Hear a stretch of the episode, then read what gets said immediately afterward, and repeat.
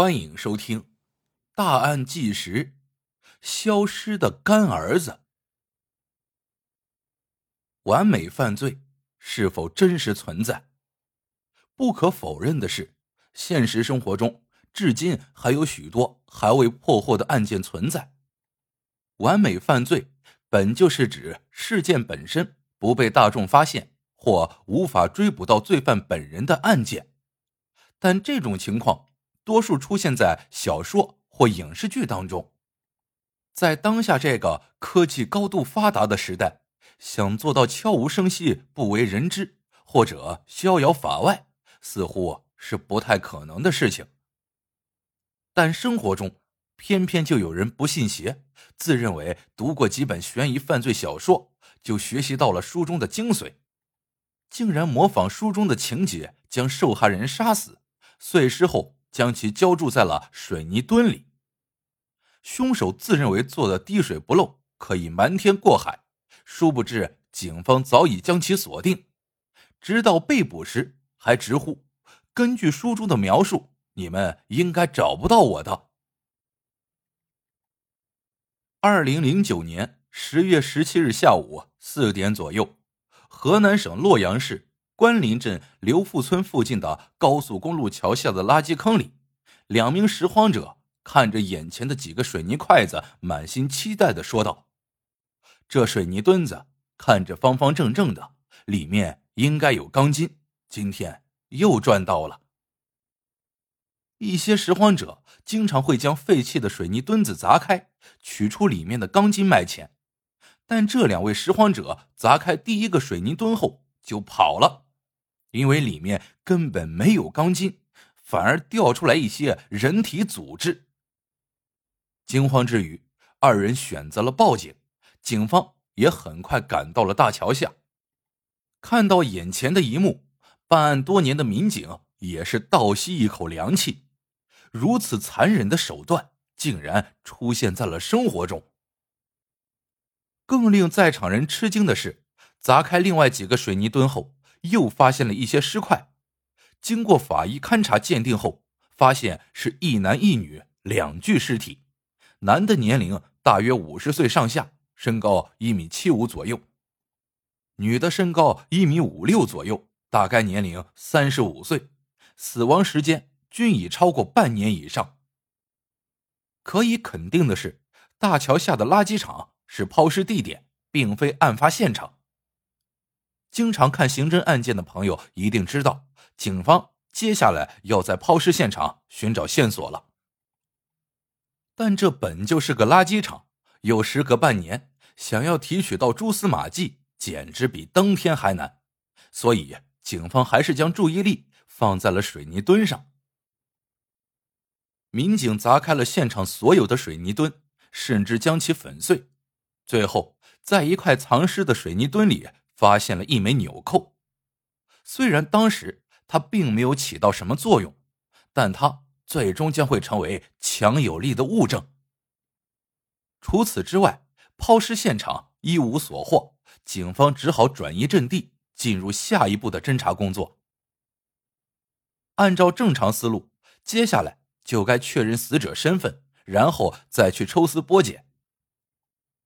随后。警方以抛尸现场为中心，向外逐步扩散，对周边村落进行调查走访。近半年来，是否有失踪人口？为了充分发动当地群众，警方发出了悬赏通告，对于提供死者身份线索的人，奖励一万元现金。果不其然，重赏之下必有所获。不久后，关林镇派出所接到一位姓邓村民。打来的电话声称，半年前租住自己家房子的一男一女突然消失，身高、年龄和悬赏通告上描述的几乎一致。随后，警方赶到了邓女士所在的两连庄村，开始调查。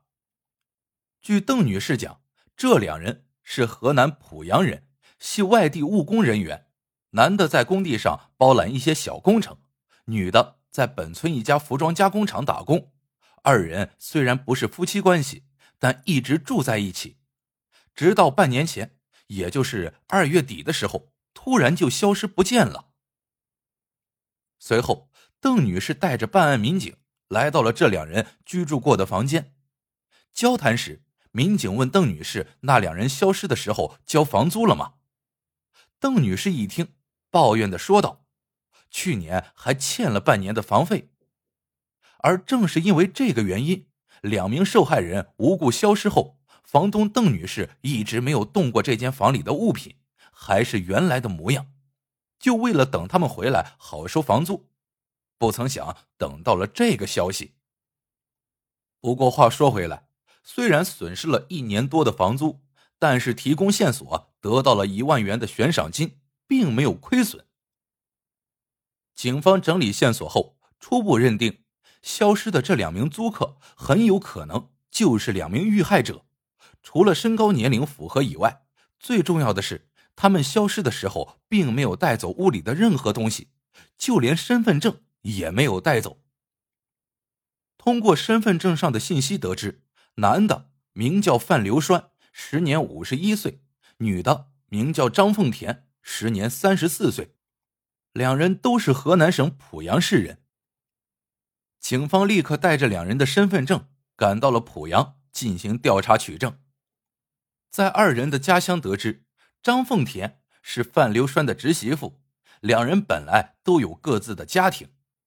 案发四年前，两人逾越道德一起私奔了，当地人都不知道他们的去向，甚至不愿提及这两个人。为了确认两名死者到底是不是范流栓和张凤田，警方。提取了他们亲人的 DNA 样本，随后回到了洛阳，与两具尸体的 DNA 进行对比，结果完全一致。死者的身份确认了，下一步就好办多了。警方再次回到两名死者生前居住的两连庄村，开始调查他们的人际关系。这次排查，一个名叫小杨的人出现在了警方的视野里。小杨。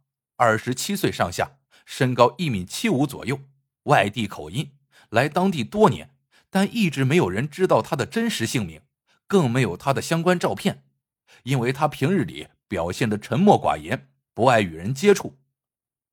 据村民反映，这个小杨是死者范流栓的干儿子。范流栓在工地上经常能够揽到活，而小杨虽然不爱与人交际，但是吃苦耐劳，很是能干。于是便认了范流栓当干爹，跟着他讨生活。蹊跷的是，当警方准备寻找小杨的时候，却发现他已经离开当地半年之久。由于他平时本就不怎么被人关注，所以大部分人都没有意识到。